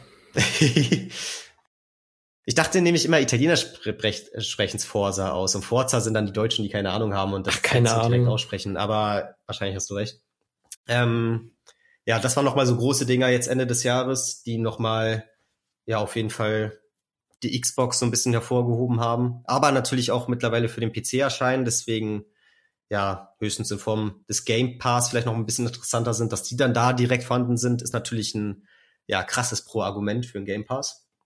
Ähm, ja, und sind, glaube ich, mit so die Spiele dieser Xbox-Generation, die bis zum Ende hin ganz oben dabei werden, äh, dabei sein werden, was so den Impact angeht. Also Halo und Forza sind halt schon so die Aushängeschilder. Ja, von Xbox. die einzigen. Ja, stimmt. Also ist halt die Frage, was die nächsten zwei, drei Jahre jetzt noch so kommt, wo sie das halt schon so ausgespielt haben. Obwohl Forza kommt ja auch fast jedes Jahr. Dann immer so abwechselnd mit Motorsport und der anderen Variante. Ja, genau, genau. Ja. Ja. Ist schon bezeichnend, dass Formel 1 2021 das bestbewerteste Spiel bei der GameStar ist dieses Jahr. Echt? Ja, mit 90. Überhaupt, dass Formel 1 mal eine 90 kriegt, ist schon interessant. Die sind eigentlich mal so mega geil verbuggt. Das ist krass. Irgendwie bei Metacritic war es auch irgendein Spiel, was man sonst nicht so auf dem Schirm hatte. Also irgendwie so, auch so in die Formel 1 Richtung. Jetzt kein Triple A krasses Spiel, sondern auch so was jährliches, was einfach gut gemacht war. Mhm. Weiß ich gerade leider nicht mehr was. Aber ja, ist, ist echt bezeichnend. Ist echt bezeichnend. Aber cool auch für Formel 1, weil das hat ja auch mal so Jahre, wo die Spiele nicht so gut waren angeblich. Aber das hat sich die letzten Jahre echt irgendwie immer krasser so nach oben gekämpft und wurde immer customer-freundlicher und so hatte ich das Gefühl. Es wurde immer mehr auf Kritik eingegangen und mittlerweile halt vielleicht echt so mit das beste Rennspiel. Aber es ist auch krass, dass sich gegen Forsa durchgesetzt hat. Ich glaube, Forsa war das Ding bei Metacritic, was da Nummer eins war. Ja, Forsa ist hier bei GameStar Nummer auch Nummer zwei mit 90. Okay, okay. Aber das ist halt auch mal so das Ding, wo ich denke, okay, es ist das Spiel des Jahres. Ich akzeptiere auch, dass Forza ein geiles Spiel ist und Formel 1 wahrscheinlich auch. Aber es ist halt immer noch ein Autorennspiel. Und ja, wenn du da nicht so komplett ja. drin bist, ich spiele auch mal gerne ein Autorennspiel, aber dann halt so für ein paar Stunden und dann ist bei mir auch persönlich die Luft raus. Deswegen wäre das jetzt für mich wahrscheinlich nie, selbst wenn ich spielen würde, ein Top-Top-Kandidat. Das ist aber eine super interessante Diskussion, weil ähm, wenn du halt sagst, okay, ne, so wie du gesagt hast, das ist halt so ein Rennspiel, ne, das ist halt so dieses, dieses Rennspiel-Genre, das ist ja nicht so tief. Das gleiche könntest du halt auch sagen, zum Beispiel, wenn du sagst, so ja, Mario ist auch so ein Spiel, da spiele ich mal so ein paar Stunden, aber es kann für mich auch nie Spiel des Jahres werden, weil ich da keinen Helikopter abschießen kann und sowas. Also ja. es gibt halt, kommt halt immer so auf den Rezipienten drauf an. Also für, für dich ist zum Beispiel ein GTA ein Meisterwerk, wie aber auch ein neues Mario Galaxy ein Meisterwerk sein könnte. Es gibt halt Leute, für die ist nur COD ein Meisterwerk. So, und die kommen dann vielleicht noch darauf fit, sich mit Forza auseinanderzusetzen, aber die, für die wäre dann neues Mario Galaxy halt äh, Kinderspiel. So, und das ist dann halt immer eine super, super schwierige Diskussion, finde ich, vor allen Dingen bei Games und auch bei Films, immer mit den Oscars und so, die halt so zu bewerten, weil Ja, weiß nicht, es gibt halt einfach Filme, die haben einfach eine ganz andere Daseinsberechtigung. So, ja, die kannst du gar nicht mit so einem Oscar auszeichnen eigentlich. Ja, ich verstehe voll, was du meinst. Es kommt natürlich immer so auf die Interessen des ja, Benutzers an und Forsa hat ja gar nicht die Ambition, mehr als ein Autorennspiel zu sein und das, was es will, das macht es fast zur Perfektion so, für viele ja. zumindest. Dementsprechend kannst du es nicht wirklich kritisieren und dann ist es ja auch gerechtfertigt, dass es so weit oben mit dabei ist. Aber jetzt so für mein eigenes Befinden, genau. ja, der da jetzt nicht so ultra tief reinsteigt, ist es halt, ja, Autorennen Gas geben, bremsen und gut um die Kurven fahren so und ein bisschen ja. geil die Autos tun. Und äh, natürlich hat das viel mehr Tiefe in sich, aber jetzt für mein eigenes Befinden ist es halt ja nicht viel mehr und da geben mir andere Spiele mehr Abwechslung und allgemein mehr. Aber das ist dann natürlich persönliches Interesse. Ja, genau. Aber das ist halt auch so eine Sache. Also zum Beispiel, wir können ja noch mal zu meinem letzten Spiel da noch kommen. Das habe ich mir noch aufgespart ein bisschen. Ja. Weil das ist wirklich ein Spiel, was dieses Jahr rausgekommen ist, was ich wirklich viel gezockt habe. Und zwar ist das Medieval Dynasty. Mhm. Ähm, ist auch im Endeffekt so ein Indie-Projekt. Ähm, war, ich weiß gar nicht seit wann, auf jeden Fall war das länger schon im Early Access. Und ich habe es mir dieses Jahr halt geholt. Dann war es noch im Early Access, glaube ich, einen Monat, dann ist es komplett rausgekommen. Ähm, ja, und das habe ich dieses Jahr auch angefangen, was halt auch ein komplett anderes Spiel ist, einfach als jetzt, wie sage ich mal, ein typisches Videospiel, weil du nämlich ähm, ein First-Person-Spiel hast, was im Mittelalter spielt, eine Medieval, Mhm. Und es ist aber nicht so ein typisches RPG, du läufst durch die Gegend und erfüllst dann Quests und Levels dann, sondern es geht eher darum, äh, dass du durch die Gegend läufst und dein eigenes Dorf aufbaust, indem du ähm, Bäume abhackst, indem du Tiere jagst, indem du Stöcker sammelst, indem du diese Häuser selber baust ähm, und indem du dich dann auch weiter um dieses Spiel halt kümmerst, also dass du dann, äh, um, um dieses Dorf halt kümmerst, dass du dann auch dafür sorgst, okay, ähm, dass du die Leute zum Beispiel einteilst, dass du neue Leute für das äh, Dorf rekrutierst und sowas. Und das ist halt, ja, so anders einfach, aber es hat mich total gehuckt. Ähm, mhm. Also ich, da kann man sich total drin verlieren. Das ist so ein Spiel, das fängt man irgendwie so abends um fünf an, weil man sich denkt, okay, ich spiele jetzt mal ein paar, äh, ein bisschen und dann hört man auf einmal irgendwann um zehn auf, weil man ja noch was essen möchte. So. Ja. Ähm, und ja, das zieht dann einfach mega krass rein. Und ich finde das halt so cool, weil, wie gesagt, es geht nicht darum, dass du dich gegenläufst und irgendeinen Drachen besiegst, sondern die Quests, die du bekommst, sind dann meistens, okay, lauf von A nach B und bring irgendwie eine Kiste von irgendwas irgendwo anders hin oder bring dem irgendwie ein paar Pilze, die du gesammelt hast oder sowas. Äh, das sind halt so diese super einfachen Quests. Mhm. Und ähm, ja, im Endeffekt, Kern des Spiels ist, du kommst da an, bist irgendwie der Neffe, glaube ich, von irgendeinem bekannten Typen ähm, in diesem Tal, also der war in diesem Tal bekannt und du bist halt aus deinem Heimatdorf geflohen, weil es da irgendwie Krieg gab. Auf jeden Fall fängst du dann da an, kriegst erstmal ein bisschen Land gratis, weil dein Onkel so ein cooler Typ war. Der ist aber irgendwie tot, keine Ahnung. Ja. Ähm, und darfst dann da halt anfangen, so baust dann halt ein paar Häuschen und musst dann auch so ein bisschen Level steigen. Also dadurch, dass du dann sich zum Beispiel um ähm, die Landwirtschaft kümmerst, dadurch, dass du da halt zum Beispiel dein Feld bestellst, wirst du besser in Landwirtschaft und kannst dann irgendwann ähm, neue Gebäude bauen und sowas.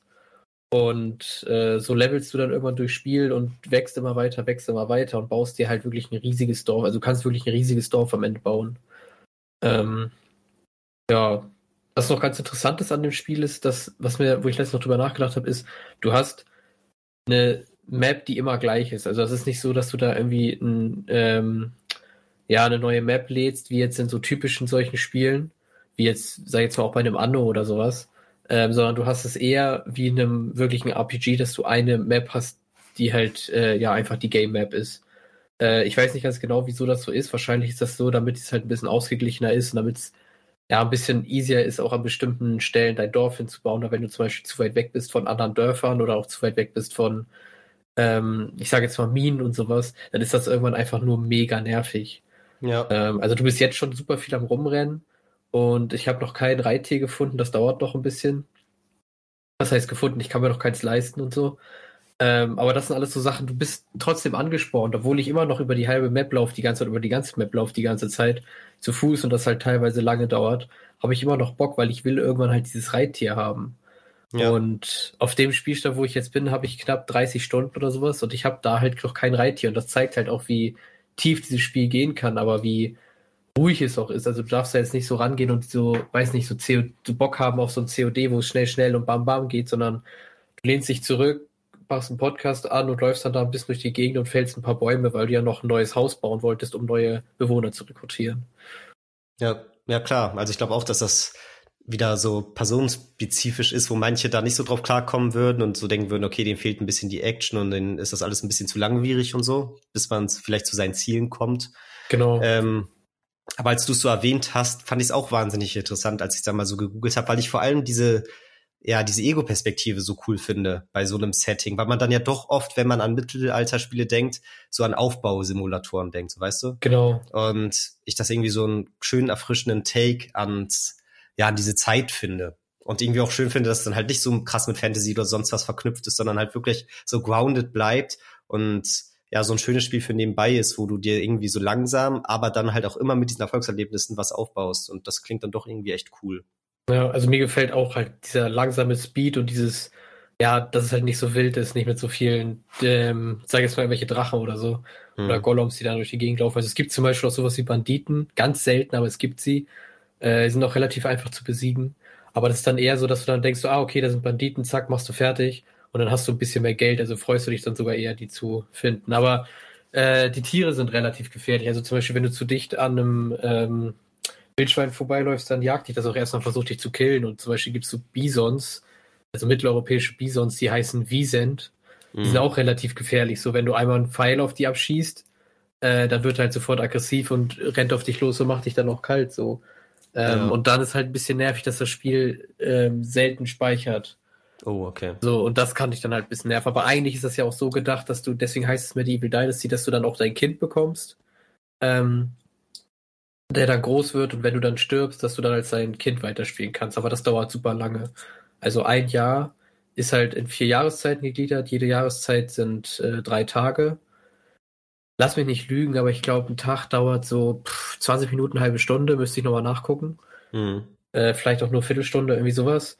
Und dann kann man sich halt selbst ausrechnen, wie lange das halt dauert, ähm, bis man, bis der Sohn dann 18 ist. Ja, klar. Und du musst vorher auch noch die Frau halt kennenlernen und dann mit ihr das Kind bekommen und so, bla bla bla. Ja, okay. okay. Und das wollte ich nämlich auch noch fragen, ob man dann so richtig auch Frauen kennenlernt und sich ja. aussuchen kann und so. Ja, es ist, ist relativ simpel und dann geht es auch eher nur darum, okay, ich habe eine oder du hast keine. Ähm, also gibt es auch keine großen Boni oder sowas. Aber man, genau, da geht es auch relativ am Anfang drum, dass man eigentlich schnell eine Frau kennenlernt, um halt das so zu safen. Weil sonst dauert das mega lange, bis halt dein Sohn erwachsen ist oder dein, dein Kind einfach. Ja. Ja. Aber nee, ja früher auch andere Zeiten. Da hat's ja gereicht, dass du irgendwie so einen Hof hattest und dann sind die schon relativ easy. Ja. Das Coolste, das Coolste ist wirklich daran, also es gibt natürlich so ein paar Spots, es gibt natürlich auch eine riesen Community um das Spiel, wo da alles schon ausgecheckt ist, ne, wo du am besten baust, bla bla bla. Ähm, aber es gibt halt so mehrere Spots in dem Spiel, wo du immer versuchst, natürlich so zwischen ein paar Dörfern zu sein. Es gibt irgendwie, keine Ahnung, lass es acht Dörfer geben, glaube ich wo du dann noch mal Sachen kaufen kannst. In jedem Dorf gibt es dann auch so bestimmte Sachen, die es in anderen Dörfern nicht gibt, so zum Beispiel Pferde oder sowas. Mhm. Ähm, oder Schweine, die du dann kaufen kannst. Auf jeden Fall gibt es halt so Spots, wo man sich halt immer so guckt, okay, da und da und da kann ich möglicherweise mein Dorf hinbauen. Und das ist halt auch mal unterschiedlich. Wenn es halt super flach ist, ist es halt mega easy. Ähm, weil dann kannst du dich halt einfach so ausbreiten. Ne? Wenn es ein bisschen steiniger ist, ist es ein bisschen blöd. Du musst halt eher gucken, dass du ja auch eine größere Fläche hast, wo du wirklich dann Sachen hinstellen kannst, auch für Felder und so. Mhm. Und das macht auch super Spaß, weil man entdeckt halt am Anfang so ein bisschen die Karte. So, ich habe dann halt, als es dann rausgekommen ist, noch einen neuen Spielstand gestartet. Ich habe vorher ein bisschen Early Access gespielt und habe dann einen komplett anderen Ort äh, gewählt. Aber da habe ich dann vorher, weil ich ungefähr wusste, wie die Karte aussieht, habe ich mir dann aber die Ingame Map angeguckt und gedacht, okay, wo rennst du jetzt hin? Da, da oder da? Ähm, das ist dann auch mega cool, wie du dann einfach siehst, okay, ich habe mir jetzt hier so ein komplett normalen Ort ausgesucht, wo einfach nur eine Wiese ist und nach 20 Stunden Spielzeit stehen da auf einmal 20 Gebäude und da laufen dann super viele Dorfbewohner rum, die alle einen Job haben und so. Ja. Also super viele sind dann jetzt irgendwie 15. Ähm, und es ist halt alles ein bisschen kleiner, als dass du dann irgendwie so Anno aufbaust und dann dich direkt um irgendwie 5 Millionen Bewohner kümmern musst und so. Ja, wahrscheinlich ist das ja auch genau der Reiz, ne? Ja, voll. Also dass man halt mal diesen Gegenpart hat. Eben. Und das korrespondiert, glaube ich, auch ein bisschen mit der Ego-Perspektive. Also dieses Aufbauspiel ist ein bisschen kleiner und dadurch, dass du in der Ego-Perspektive unterwegs bist, ist das alles halt auch ein bisschen kleiner so. Mhm. Ja, sehr nice, sehr nice. Ja. Hast du doch einen Hof mit eigenen Tieren und sowas? Äh, ja, also du baust immer ähm, so, das, das erste, was man baut, ist so, man baut sein eigenes Haus und dann fängst du äh, halt an, drumherum andere Häuser zu bauen, dann kannst du halt so Leute rekrutieren, die dann da wohnen Und so baut sich dann halt so ein Hof auf. Also ich habe jetzt halt eine große Scheune mit äh, ein paar Feldern, die von den Leuten bewirtet werden. Ich habe schon Hühnerstall, auch mit Hühnern drin, und ich habe auch schon Schweinestall mit Schweinen drin. Hm. Ähm, die sind super wichtig, weil die machen Dung und daraus kannst du dann halt Dünger machen für die Felder und so. Ja. Ähm, ja, und sonst hat man halt noch so ein paar, so ein Kochhaus hat man, wo die Leute dann drin kochen, damit halt Sachen besser werden. Habe ich noch so eine Jagdhütte für Fleisch und so. Ähm, ja, und das, das, was am eigentlich das meiste ist, sind eigentlich halt normale Wohnhäuser. Also ich habe bestimmt pff, acht oder neun normale Wohnhäuser schon. Und das macht eigentlich so den größten ähm, Anteil aus. So. Mhm. Ja, okay, cool. Also bist ja. du schon so trotzdem noch mit der Erschaffer des Dorfes und so. Ja, also du, du bist, äh, jedes Haus wird wirklich von dir gebaut. Ja, okay, okay. So, jedes Haus wird wirklich von dir gebaut. Das macht dann am Ende so dieses so, wenn man sich umdreht und das dann alles so anguckt, macht es dann irgendwie so rewarding, irgendwie, dass man das dann cool findet, dass man das alles so erschaffen hat. Mhm. Ja, und man ist, man, ja, im Endeffekt ist es, am Anfang fühlt es sich ein bisschen nur so an wie so ein Typ, der einen großen Hof hat, wo viele Leute wohnen. Und irgendwann wird es, glaube ich, immer mehr so ein bisschen zur Stadt. Also du musst auch managen, was die Leute arbeiten und dass dann halt genug Wasser da ist, dass genug Essen da ist, äh, dass genug Brennholz da ist und so. Ja. Ja, krass. Muss man natürlich immer aufpassen, dass dann nicht zu sehr zu viel Arbeit wird, ne? Wo du dann irgendwie alles abdecken musst und das irgendwie anstrengend wird. Würde ich mir jetzt Ja, genau. Zumindest. Ja, deswegen managst du das halt. Also du, du weißt die Leute dann zum Beispiel der Sägemühle zu oder der Sägehütte oder wie der Scheiß auch immer heißt und dann ähm, sorgen die halt dafür, dass mal Holz da ist. Ja, okay, oder cool. halt Jäger und so, ja. Ja, so ähnlich wie halt ein Chef, ne? Ja. der dann seine Mitarbeiter dann irgendwie so für bestimmte mhm. Sachen anordnet. Ja, nee, okay, kann ich mir ja. schon vorstellen. Du bist so der Dorfvorsteher. Ja. Das ist doch nice, ist mal so ein etwas anderer Pick, den vielleicht nicht jeder so auf dem Schirm hatte, oder ich zumindest nicht so. Ähm, ist halt so ein bisschen außerhalb meiner Bubble. Aber finde ich geil, Voll. dass sowas im Game Over Podcast halt auch Gehör findet, ne? Und vielleicht Leute sogar hier jetzt irgendwie anfix, die das hier hören. Wäre ja nice. Ja. Wie teuer ist sowas? Ist es Vollpreis oder ist das billiger? Äh, muss ich mal eben gucken, was das kostet. So für alle Interessenten. Gerade am Start sind und so denken, Alter. Alter. Mal ein Dorf aufbauen in der Ego-Perspektive, das wäre doch was. Äh, also es kostet, glaube ich, normal 30 Euro, ist aber gerade für 24 Euro bei Steam. Kommt schon, Leute. Ja. Müsst ihr jetzt also, zuschlagen. Bei Steam, bei Key Resellern kriegt man für, für ein 20 easy. Ja, cool. Ja, also wenn ihr Interesse habt, finde ich auf jeden Fall schon mal grundlegend eine coole Sache.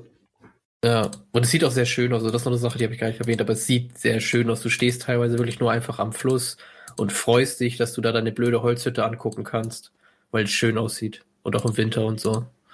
Ja, ja, ich bin gerade auch ein bisschen durch die Bilder gegangen und war auch positiv überrascht. So von den einzelnen Grashalmen und so. ja, also das macht ja schon viel aus. Und das Wasser ist sehr schön. Ja, ja. Boah, und damit haben wir auch schon fast so die wichtigsten Games dieses Jahr für uns zumindest persönlich abgedeckt und könnten fast uns dem Ende zuneigen. Aber eine Sache muss ich auf jeden Fall nochmal erwähnen, die mir eingefallen ist, die noch. wichtig ist für dieses Jahr, nämlich so ein bisschen mein Gaming-Moment dieses Jahr. Ähm, was jetzt kein Zeitpunkt war, wo ich irgendwie aktiv gezockt hatte oder so, irgendwas, sondern halt in einem Livestream. Es geht nämlich um die Smash Reveals.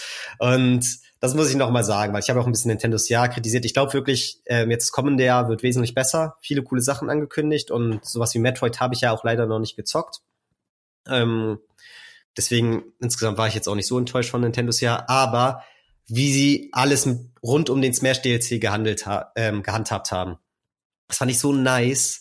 Es war ja allgemein schon immer irgendwie ganz cool gemacht. Das war jetzt der zweite Fighters Pass und allgemein mit den Trailern war es immer so nice überhaupt, dass wir schon so Leute wie Benjo Kazooie oder ähm, Steve aus Minecraft bekommen haben. Das waren ja teilweise alles so so Charaktere, wo du dachtest vor ein paar Jahren noch, das wird nie was. Und die natürlich wurde Smash und Nintendo offener, was andere Marken und Firmen und Charaktere von da, was die angeht. Aber so mit manchen hast du trotzdem so nie gerechnet. Und dann war halt noch der allerletzte Charakter übrig und ich hatte schon keine Erwartung mehr. Ich dachte mir so, okay, ihr habt eigentlich alle Wünsche erfüllt. Natürlich hatte ich immer Sora aus Kingdom Hearts, einfach so, weil es meine Herzensserie ist.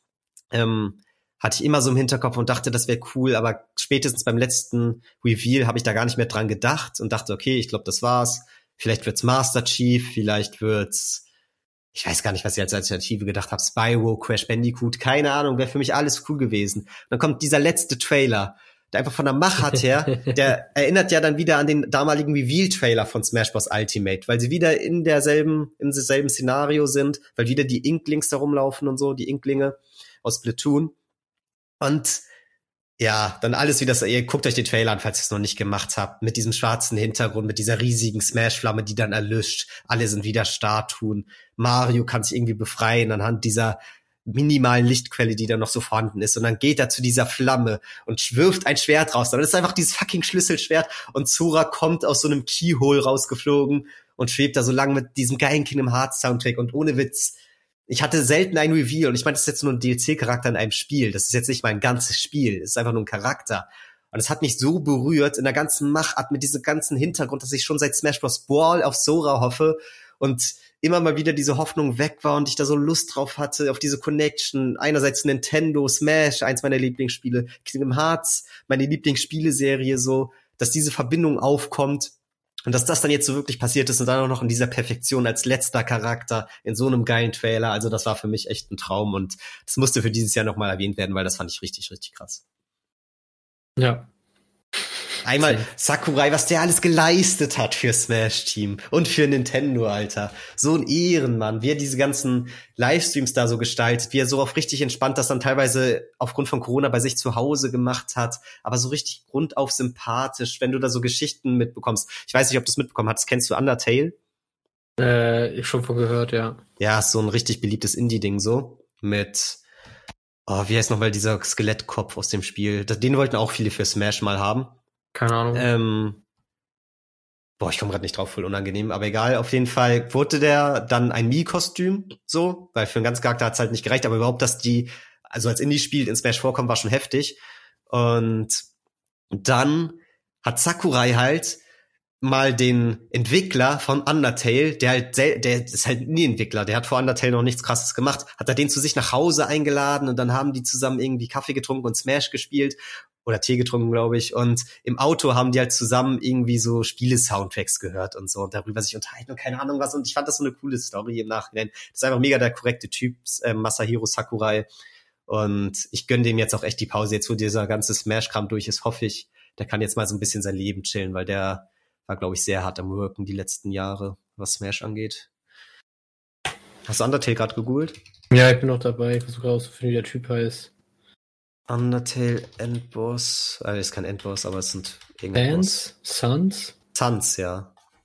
Suns. Ich glaube, er wird Suns ausgesprochen. Auf jeden Fall wollten ihn alle in Smash haben.